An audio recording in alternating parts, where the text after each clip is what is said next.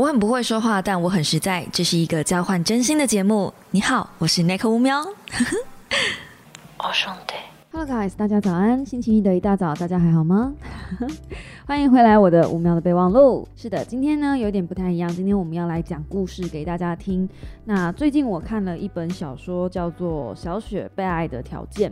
那这本小说应该是我近期看的小说里面。算是比较能够轻松阅读，而且我几乎没有什么嗯意识到自己在看书的时候，我就把它看完了。就是一本这么这么样的轻松的小说。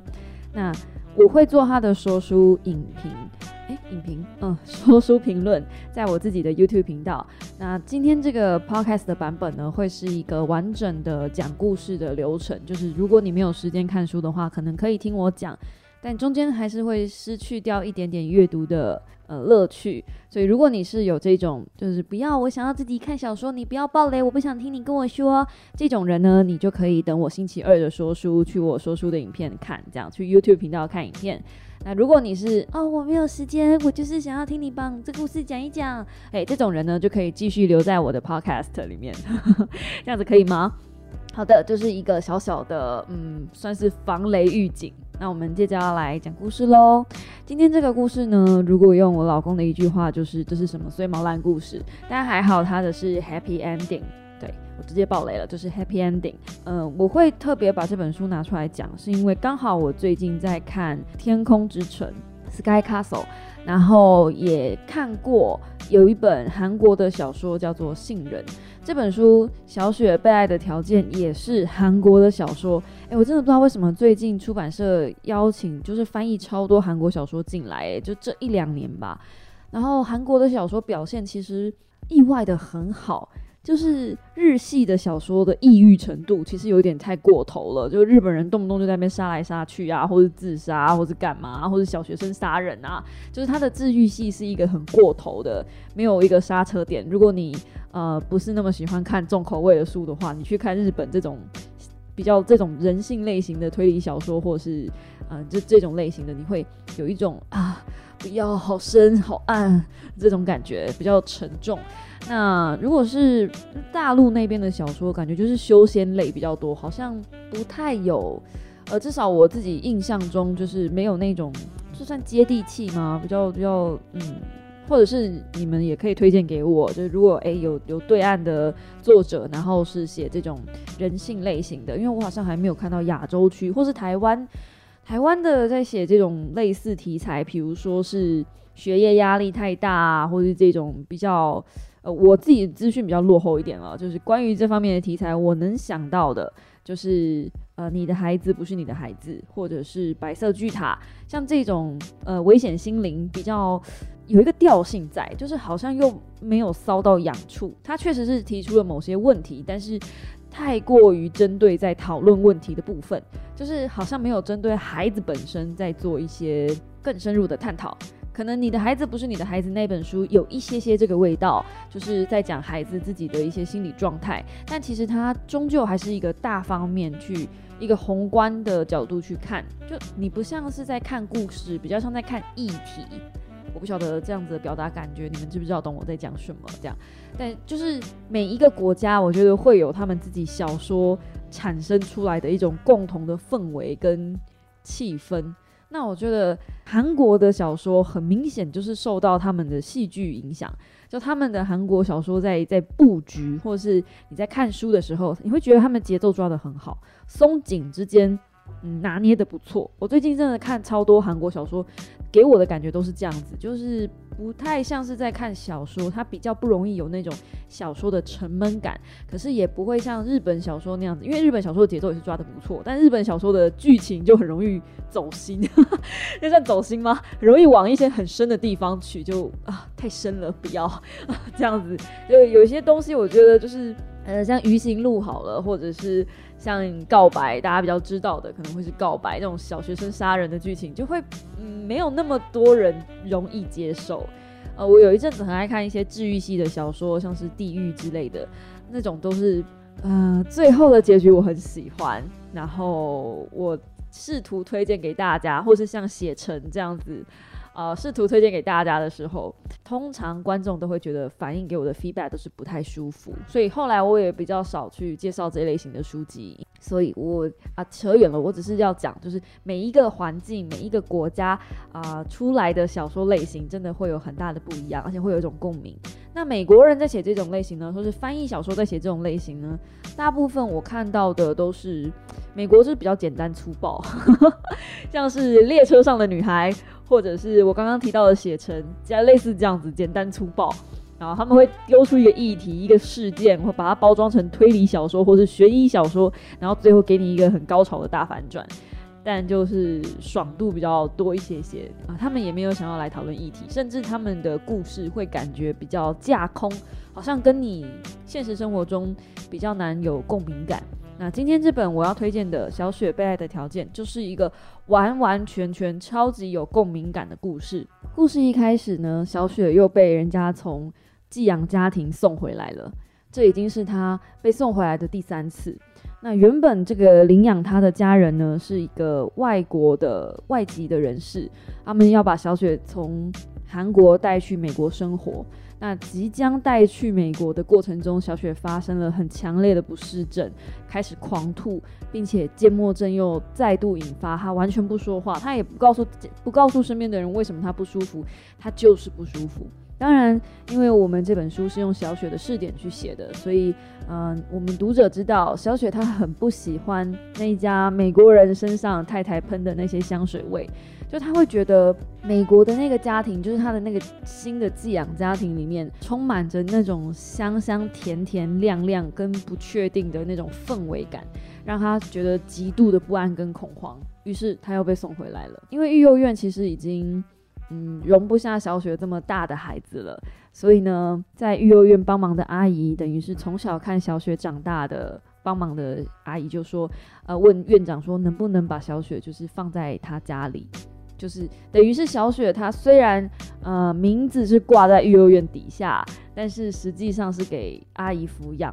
那。也因为院长真的很帮忙，然后阿姨也真的跟院长感情很好，就去求情，所以院长就勉为其难的动用一些关系，然后帮他 cover，就嗯把这个事情安排下来了。不然本来阿姨应该是没有那个能力去照顾小雪的。我不晓得在韩国如果收养一个孩子是不是要经过审核，但理论上，呃，如果你是要多收养一个小孩的话。呃，社福部应该都会去看一下你家庭的经济状况，所以阿姨其实是不太能够达到这样的条件。毕竟，一阿姨是单身，就是她没有一个完整的家庭；然后二阿姨的收入其实没有到非常好，她是一个食堂里面帮佣的女生，就等于她幼儿园的工作是她有义务性质的工作，她其实没有拿到太多的酬劳，大部分的薪水都还是在食堂里面，就是。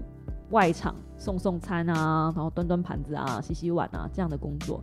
所以等于阿姨其实没有太多的收入，嗯，不过他还是很疼爱小雪，就是呃，小雪想做什么都可以。因为小雪被送回来的时候一直上吐下泻，阿姨就很舍不得，觉得说一定是这个家人就是没有好好照顾自己的小孩，呃，不是自己小孩，就是没有好好照顾自己，没有好好照顾小雪。他虽然从来没有说小雪是我的女儿，但他其实是真的把小雪视如己出啦。这个部分就是关于阿姨的人生家庭背景，其实没有太多的琢磨，就只知道阿姨曾经结过婚，但是没有小孩子。那她自己很想要小孩子，所以才呃走到育幼院，在恍神之中走到育幼院，然后就在育幼院帮忙，然后就住了下来，甚至嗯愿意就是在附近打工，只愿意只为了要在这个育幼院多待一天。小雪，呃，就这样子浑浑噩噩吗？自自由由的长大，因为阿姨其实也没有带过小朋友，所以她其实也不知道，呃，怎么样要照顾小孩，就她对照顾小孩这东西是没有概念的。那阿姨她其实是一个，呃，自己也没念过很多书的人，所以她就觉得让小朋友快快乐乐做自己想做的事情没有什么不对啊。所以小雪基本上也没有什么课业压力的问题。小雪很聪明，她多聪明呢？有一次，他不小心在学校就是跟别人起了口角，因为那个人就在那边炫耀说：“哦，我小小年纪我就看得懂饥饿游戏哟。”大家就觉得很困惑，尤其是小雪，他就觉得看得懂书有什么好骄傲的？我也看得懂啊。那他就去看了一下他对方的那一本饥饿游戏是什么，哎，结果是一本原文书，他有去拿来看。他不服输的个性其实帮了他很多忙。小雪非常非常的好强，所以就算他看不懂原文书，他还是多少想要把那本书看完。然后他就看了饥饿游戏里面 k e n n i s 的个性嘛，那你们也知道我最爱的就是饥饿游戏了，所以在这一段的时候我共鸣非常非常大。就是他看到 k e n n i s 那个不服输的个性，他说不知怎么着，他就很自然的把英文看懂了。到底是谁会？所以，如果如果你没有看懂饥饿游戏的英文的话，你要记得这个小学六年级的、小学五年级的小朋友啊，很自然而然的把原文书看懂了。他就说他从来也不知道什么是语法，或是什么是单字什么的。他单字如果看不懂单字，他就往下看，那之后再回头来查。哎，其实原文书真的是这样看的，就是你如果真的想看英文的原文书的话，你就看就对了。看不懂的书，看不懂的字就先跳过，那也不要管语法什么的，你就往下看，先看过去，然后真的不懂的单字再回头过来查。小雪就是这样子，然后他就慢慢一点一点的在图书馆把《饥饿游戏》这个东西看完。然后一看完之后，他太喜欢了，他很喜欢 Candice 反抗都城的那个那个傲气。然后，甚至他很喜欢最后一幕，就是都城说两个主角一定要选一个的时候，他不服输，想要吃梅果，同归于尽的那个骨气，这样子，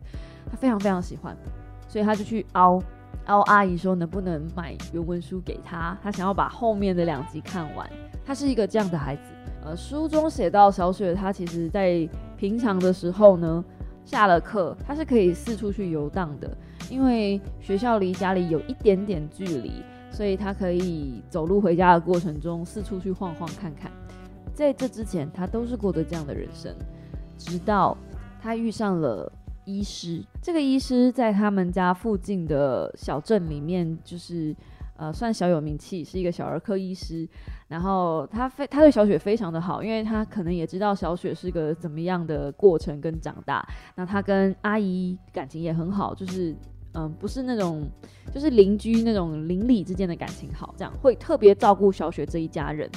那医生就跟小雪说，每次看到小雪来的时候，他就会说：“哎，你今天怎么样啊？”小雪不是上吐下泻吗？他就会关心一下啊。可是因为小雪缄默症，所以他就讲不出话来。嗯，缄默症我稍微去看了一下，他就是想讲话，可是不知道为什么就是发不出声，或者是根本没办法开口。它是一种。类似心病这种感觉，小雪就不想说话，也讲不出话来，没有回答医生嘛。那医生就试图想要逗她笑啊，甚至跳一些屁屁舞啊、扭屁股啊，想要逗小雪开心啊。小雪有笑，但是并没有真正的说出话来。这个时候呢，医生就说没关系啊，那就我们过一阵子再看看。所以前半边的剧情大部分都是围绕在医生跟阿姨身上。要想办法治好这个小雪的缄默症。那小雪其实还有跟院长有一点渊源，因为小雪知道，就是院长很喜欢她。全育幼院的孩子呢，只有她一个人可以在院长室里面玩耍跟画画。那小雪被送回来之后，院长做的第一个决定就是告诉阿姨说，小雪不能再回原本的小学校上课了。为什么呢？因为她如果回去的话，绝对会变成笑柄的。所以要想办法让她送去另外一间学校。那他们附近只有另外最后一间小学，就是呃有钱人家的小学在念的。那院长就想办法动用关系，即便那时候院长其实已经中风喽，但他想办法还是呃让小雪能够进去这间学校就读。啊，学费的部分呢，嗯，院长就说没有关系，因为他有认识的人，然后只要小雪通过智力测验的话，其实是可以呃。类似奖学金这样子的方式，就不用担心费用的部分。因为这间学校比较远，所以小雪可能就要一早起来坐公车，然后再加上这里面的家长们其实非常害怕像小雪这样子的出生，孩子会影响到自己的小孩，就他们其实非常抗议的，想说不要让这个人进来我们学校。但是，因为学校的老师甚至教务主任，他们其实有耳闻小雪这个人物很聪明，然后本来就有点话题性，所以呢，他们很希望让小雪进来念书。他们觉得这样子会让嗯学校的形象看起来会比较好。那小雪不但轻轻松松通过了智力测验，还表现出了超遇凡人的英文能力。原来她小小年纪就会看原文书，而且说了一口流利的英文，是一件非常吓人的事情。更可怕的是，她没有补习哦。所以所有的家长都觉得哇，小雪怎么这么厉害啊？可是对他来说，他就只是做他喜欢跟擅长的事情而已。那故事到这里的时候呢，其实才叫前面一点点。后来小雪就在班上开始，就是用超乎常人的力量去碾压，就是学霸智力去碾压他的同学。那这时候班上就出现了一个嗯，很爱捉弄他的男生。这个男生叫石贤，他捉弄他到什么地步呢？他开始去挖小雪以前的一些旧伤疤，然后会把小雪的东西藏起来，就是那种真的小男生的恶作剧，但是更恶劣的版本。最后，之前把呃小雪之前的新闻挖了出来，小雪自己都不知道她被丢在厨余桶里面这件事情有上新闻。这也是为什么老师对他很有印象，然后教务主任对这个人很有印象，因为小雪曾经一度是这附近的一个很有名的、很可怜的孩子，就是他身上其实是有一个标签，叫做“出于同理的婴儿”，这个很可怜的标签。那小雪其实非常不喜欢人家看不起，就是用一种同情的眼光、自主同情来同情他。所以小雪知道这件事情之后，跟这个石贤大打一架。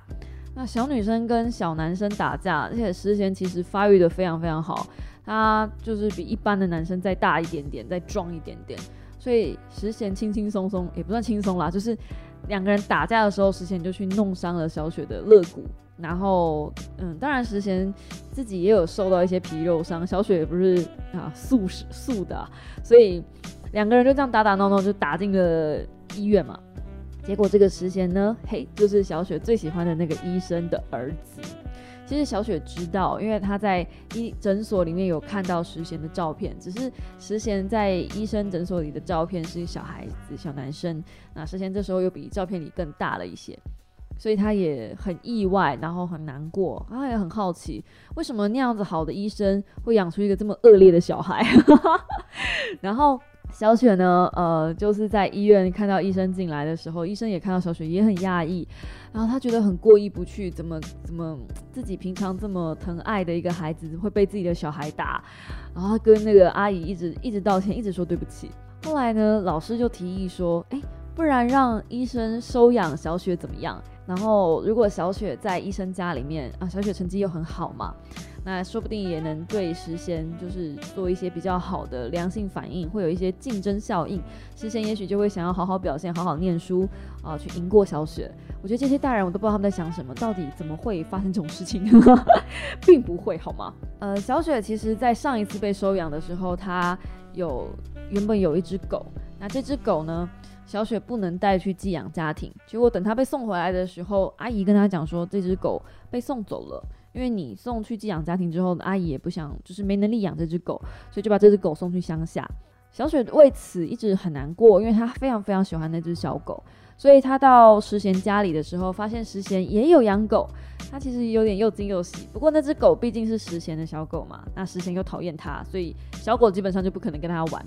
有趣的是，这只小狗的名字叫做向亮，他就很困惑，就问了一下医师娘，就是收养的养母。林医师养娘说：“为什么这只狗要叫做向量呢？”他说：“哦，因为这样子，时贤叫它向量向量的时候，就会记得要去做数学。”小雪为此觉得大就是惊恐不已。全世界的人，包含医师娘，都在嗯期待小雪的到来，就带到他们家。然后，呃，小雪自己也觉得哦，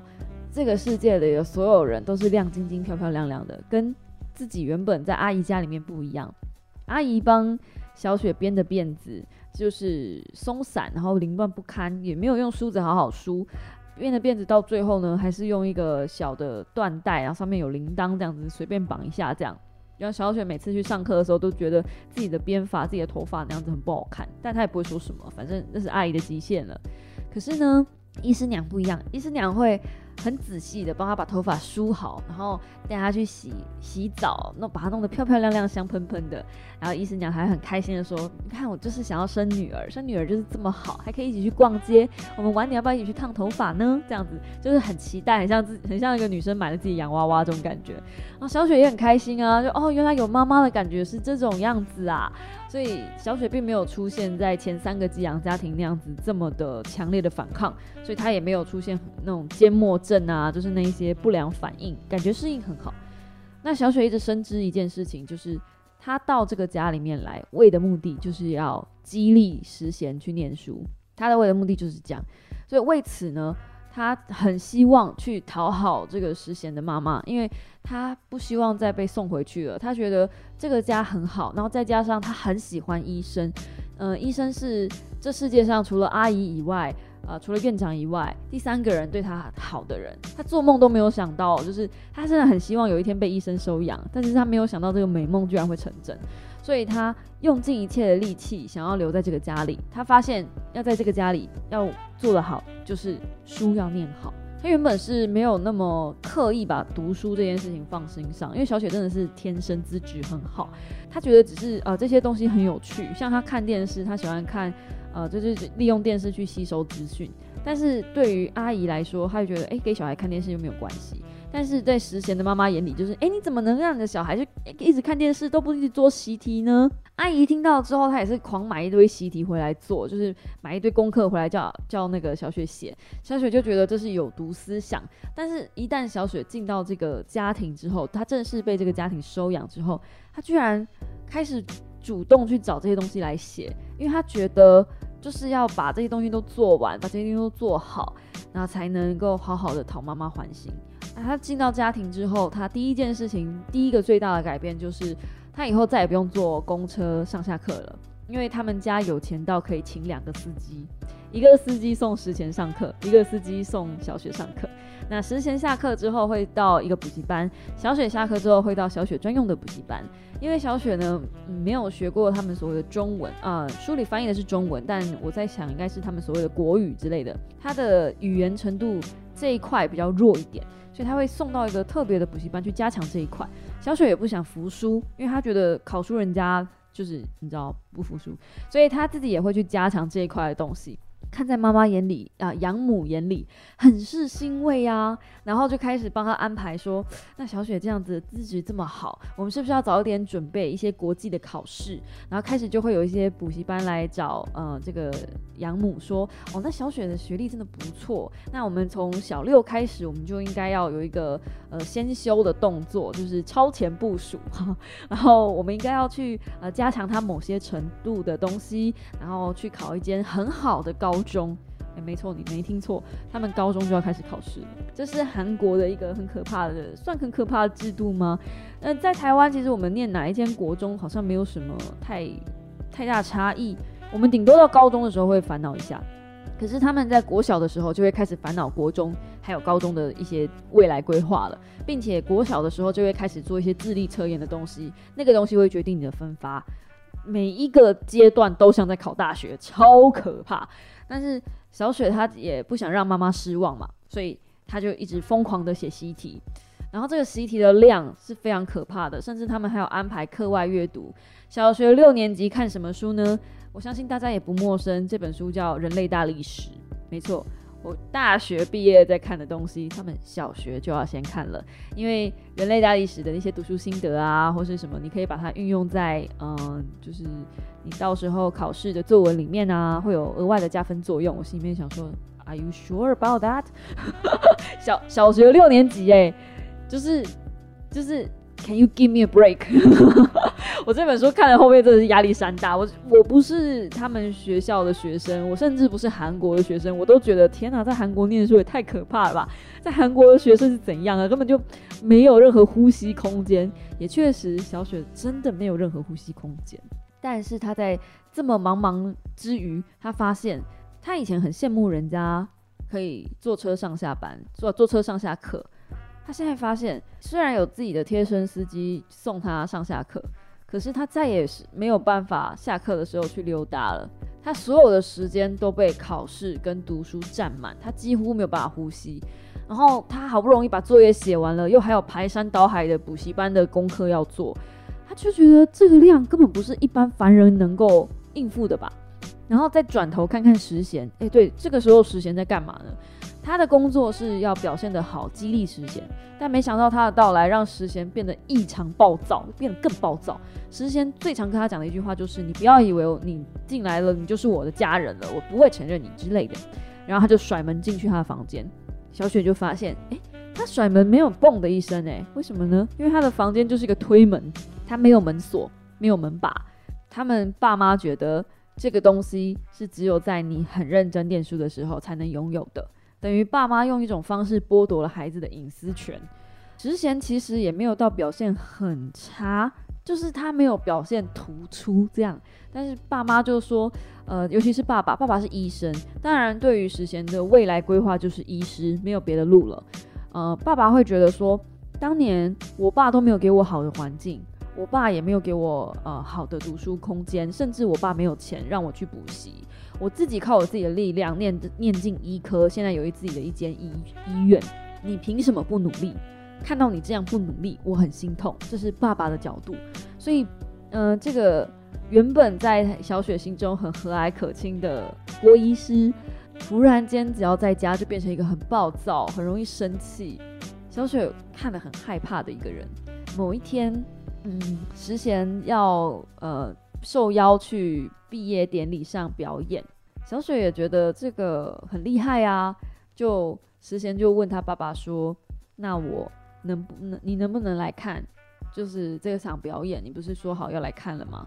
结果石贤爸爸就是医生。医生大人就说那天他很忙，他忘记了，他忘记把时间空下来。那诗贤在台上表演的时候，诗贤妈妈有来，呃，小雪一同坐在台下。小雪是非常讨厌诗贤的，但即便在那一刻，她都被舞台上跳舞的诗贤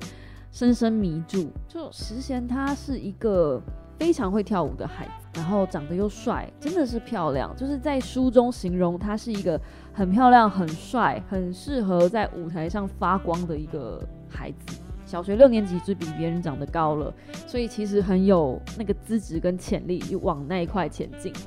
那大家都对石贤妈妈就是称赞说：“哎，你儿子这样真的很棒哎，哦，才华洋溢呀，就把他栽培到往那个明星的路线去就好啦。”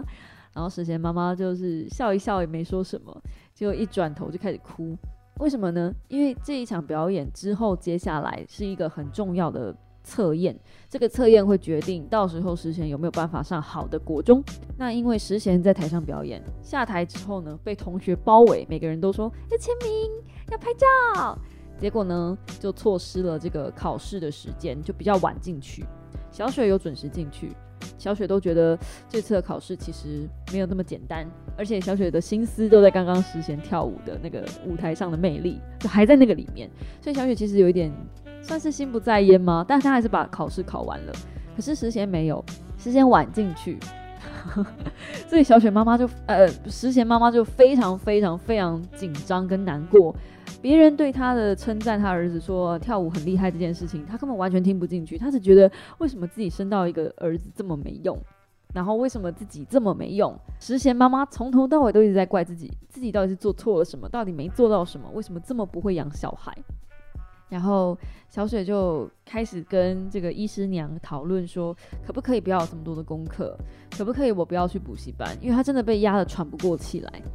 然后这时候时贤妈妈也是很难过，说我是不是真的不会教小孩？就是原本你在你家，就是你在阿姨那边，就是过得快快乐乐的，可怎么突然之间？就是你原本都表现好好的，那怎么在我们家待一下子之后，你就想要跑回你阿姨家？你就跟我说你不想去补习班等等的，是不是我真的哪里做的不够好？就是这时候，呃，医师娘就开始在一直在检讨自己，然后一直在哭。那小雪也很难过。结果他们一回家，就是从补从考场回来之后，石贤被医师爸爸破口大骂，因为他知道了就是石贤迟到进去这件事。那之前就说就迟到一下下啊，就同学拍照什么的，就我总不能把他们推开嘛。而且这是毕业典礼是最后一次了，医师当然听不进去啊。医师会说哪有可能？就是这是你的责任，你是学生，考试是你的责任，你连你的责任都做不好了，你还要才谈什么跳舞，还谈什么表演？这时候就发现向亮不见了，就那只小狗不见了。石贤问爸爸说：“向亮呢？向亮在哪里？”然后爸爸就说：“那只狗是因你要考试考得好，你要表现得好，我们才让你养的。你现在考试考不好，表现也不好，我当然就把狗送走了。”小雪一听，理智线就断掉了，她飞扑上去，咬着医生的袖子，然后大叫：“怎么可以把它送走？”在这一刻，小雪其实呃投射的是。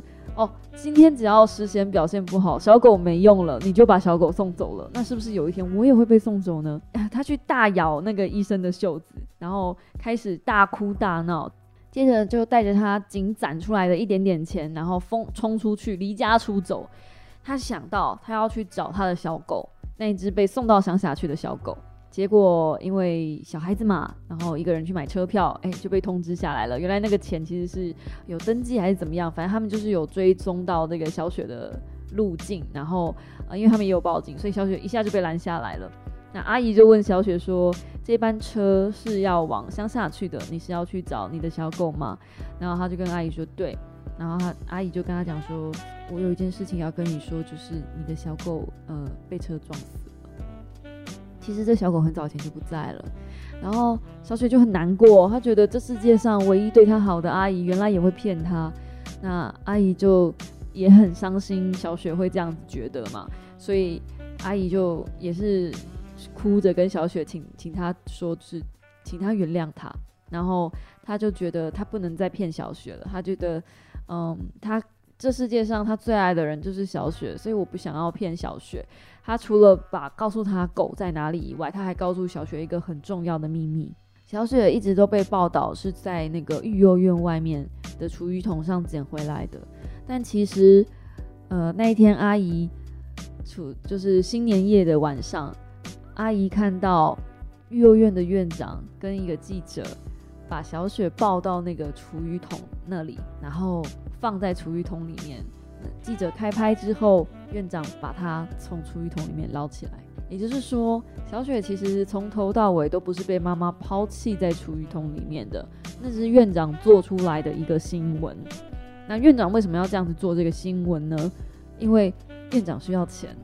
他需要引起别人的同情心跟共鸣，要不然那个时候幼儿园就活不下去了。小雪听到晴天霹雳，她觉得所有人都在骗她。然后她自己的存在，她被爱的原因，就只是因为，哦，我是一个道具哦，我不管我是一个考试的道具也好，或是我是一个挣钱的道具也好，反正没有人真的爱我，你们爱我都是有因为才有所以的。嗯，后来小雪当然是跟阿姨谈开了嘛，经历了一段沉思之后，小雪跟呃就是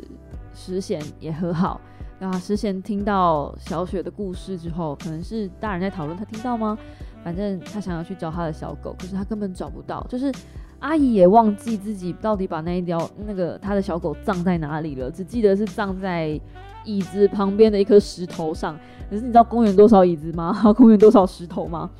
哦，那找不到嘛，所以呢，石贤就派出了向量。没错，向量其实还在，就是向量其实只是被送到。邻居或者朋友家里面藏起来而已。那句话其实是要吓那个石贤。结果向量被找回来之后呢，那石贤就觉得是小雪帮他把把向量找回来的嘛，所以就让向量去闻那个他的小狗的项圈，然后想办法要把那个小狗藏的位置找出来。那当然，小狗有意思意思指了一个地方，可是小雪不想把它挖出来了。因为小雪自己讲啊，就多荒谬啊！那个都已经一年多两年了，那个挖出来的东西，不管那下面到底有没有，他就当做是了。那他自己也觉得很难过，因为感觉就像是他抛弃了小狗，就像是那些寄养家庭抛弃了他一样，甚至是他未曾见过面的爸爸妈妈一样，他就觉得蛮伤心的。但是不管怎么样，他自始至终他没有抛弃他的狗，他只是想要让自己跟狗狗知道这件事情。那最后呢？呃，小雪决定就不回医生家了。事先问他为什么，因为小雪又偷偷了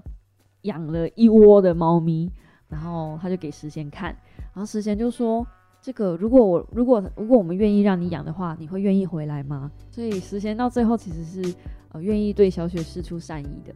可是小雪就说还是不要了吧，因为在你们家很多东西都不自由。小雪最后还是选择自由。那我自己觉得这个故事它有很多值得令人讨论跟细细品味的地方，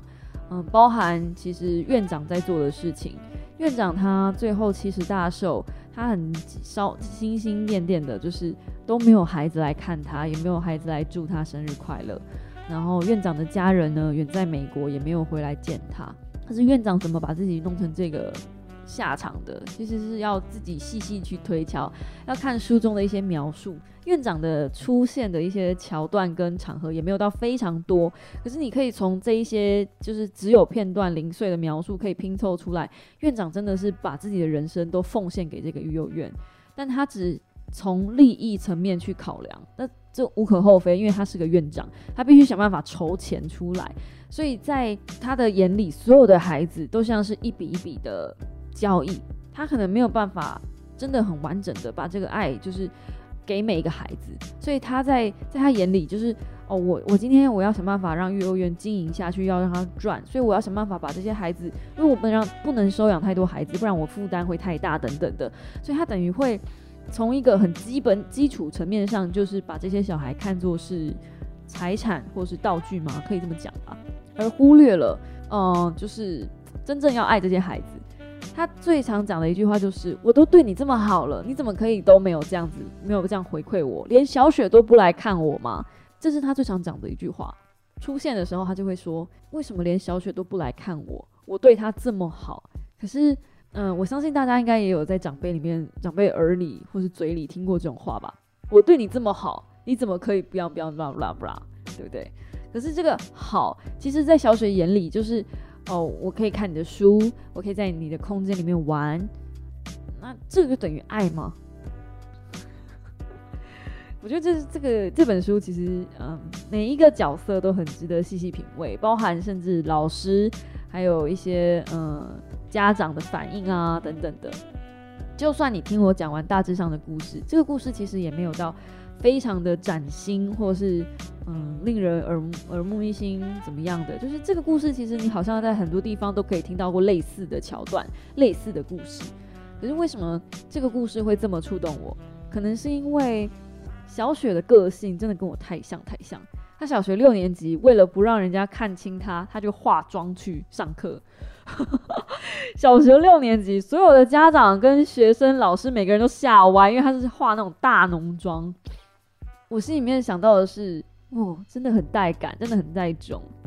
如果我当年，我当年其实也是被人家嘲笑说，哦，我就是单亲或怎么样。那我为了武装我自己了，嗯，我也是满嘴脏话，就是呃，对，就反正就是有用一种方式去武装自己。我觉得在小雪身上，我看见的就是这些东西。有一个说法是，我先嘲笑我自己是胖子，你们就不能笑我是胖子了。我那个时候就是这样子。我先拿我自己单亲的事情开玩笑，你们就不能笑我是单亲的事情了。嗯，我有一个小学三四年级的老师，那时候我小学四年级换了一个导师，然后那个导师就是因为我是单亲，他会在课堂上把我是单亲的事情拿出来讲，全班的面前，他可能是好意吗？我也不晓得，反正他会拿这件事情开玩笑，他觉得这个没有什么，但确实是以一个孩子的心灵来说，哎，我受蛮大的创伤的。我记得好像是老师先拿这件事情开玩笑，然后为了不让我自己受伤，我就开始拿这件事情开玩笑，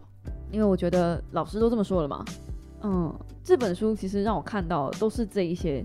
让我回味到的，就是都是这一些我在学生时代发生的一些很荒谬的事情。但是平常如果你问我，我可能也想不起来了，因为那毕竟真的是很久以前的事了。那小雪这这本书就是一直不断的勾起我，不不不只是不好的，也有好的。就是同学之间那种嘻哈打闹啊，比如说像是他们把小雪的东西藏起来呀，然后我们小学的时候也有把同学的书包从四楼五楼往下丢，就不小心丢到旁边的那个空军基地里面去。还好那个大哥哥还要把书包丢回来，不然真的是不知道该怎么跟那个同学交代。类似像这样，我觉得有好有不好，它是会勾起你在学生时代你辛苦的那个过程。那如果是家长们看呢，我觉得家长看会非常有反应，跟非常有感觉。别人称赞你的孩子，你的孩子做的很好诶，然后他再转头回去告诉他的小孩说要认真念书，这样。尤其是医生，医生一直不断的在他诊所里面告诉他的病友，就是他的小朋友们，啊，你们要快快乐乐的长大哦。然后回去一直不断压榨自己的儿子，让自让自己的儿子没办法做一些他认为快乐的事情。因为他觉得读书更重要啊，考试更重要啊，长大快乐什么的，你要快乐，你有以后有大把的时间去快乐啊，就是这样。我觉得这个是所有家长看到这一段话的时候，都会觉得自己被扇两大巴掌，但是非常好看，真的就是，嗯，比原生家庭啊，现在市面上在谈论一些原生家庭的工具书啊，我觉得更深刻，能够贴近人的心，更深刻可以让你被。就是更打得到位就对了。平常我们在看那些情绪管理的书，或是呃情绪勒索的书，都像是在打你巴掌。但我觉得那个都是打在表层，因为毕竟是说教书嘛，感觉是工具书嘛，课本嘛，你看看就忘了。但今天我为什么会喜欢推荐小说？甚至我已经放话了，二零二一年我就是要狂推小说，因为我觉得很多的小说跟故事，其实反而更能触动人心，你反而更能从这里面找到很多心理学上的东西。这个是你自己体悟出来的，你自己看到的，你自己领悟的，所以这个是别人拿不走的，可以一辈子交给你的。如果你还没有当父母，这本书会是你很好的 preview，就是要怎么当个好父母，你可以审思一下。如果今天我是实贤的妈妈，如果今天我是小雪的阿姨，我会这样子做吗？我会那样做吗？这都是我们可以问自己的一些，算是看完小说之后的一个 feedback 吧。就是如果你想要从小说里面得到一点什么，想知道更多详情呢，我觉得我就留到呃 YouTube 上面去讲吧，因为呃就更多的心得，甚至我还引用了那个天空城堡，然后还有引用一些杏仁里面的东西，去把这本书讲得更透彻，以及我自己看到的三个大观点是别的书评目前我看到了，别的书评好像没有提到的三个比较大的观点，包含比较。包含就是虚伪这些东西，就是我看别人好像没有什么在讨论这本书这样。好，今天讲了好多呀，希望它不是一个衰毛烂故事，因为最后是好的结局，至少我认为最后是啦。石贤最后他嗯也得到一点缓冲的呼吸空间，然后呃石贤爸爸也觉醒了，就发现哦自己的小孩原来过得这么不快乐。那小雪呢，他也总算意识到哦那那样子的。华丽贵族的城堡不是他愿意住的地方。嗯，我觉得这是个好好事啊，就是小学五年级、六年级就能够体悟到这么多，真的很不简单。好的，嗯，这个礼拜一就分享一个这样子的故事给大家，希望你们喜欢这一集的节目。喜欢我的节目的话，别忘了五星按赞。然后我的节目可以在 Apple Podcast、Song on Spotify、KKBox、Google。